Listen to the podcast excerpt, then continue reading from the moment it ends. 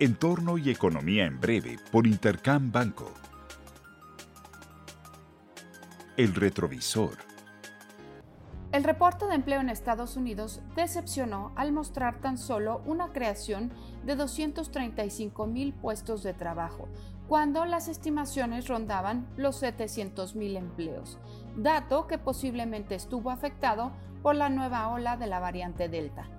En contraste, los indicadores del ISM durante el mes de agosto mostraron una economía que se desacelera a un ritmo menos pronunciado de lo esperado. En el caso de la eurozona, el dato de inflación sorprendió al alza y registró un crecimiento del 3% anual durante el mes de agosto, con un alza generalizada en los precios, incluido el componente subyacente. Por otra parte, en China, los indicadores PMI apuntaron a una economía en contracción durante el mes de agosto, principalmente en el sector de servicios.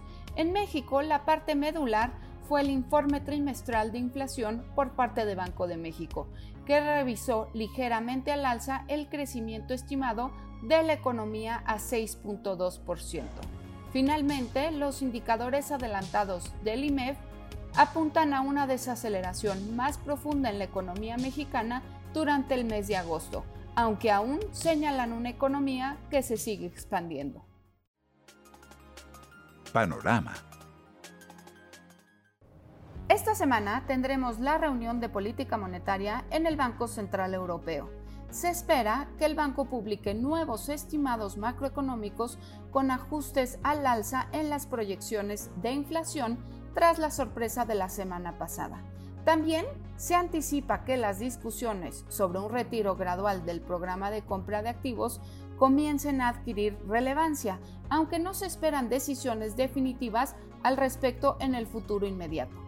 En China tendremos las cifras de exportaciones e importaciones que nos darán un panorama más claro sobre el ritmo de crecimiento global, además de cifras de inflación para el mes de agosto en la economía asiática, que se espera sea estable en 1% anual. Finalmente, el dato más relevante se publicará en México con los números de inflación para el mes de agosto.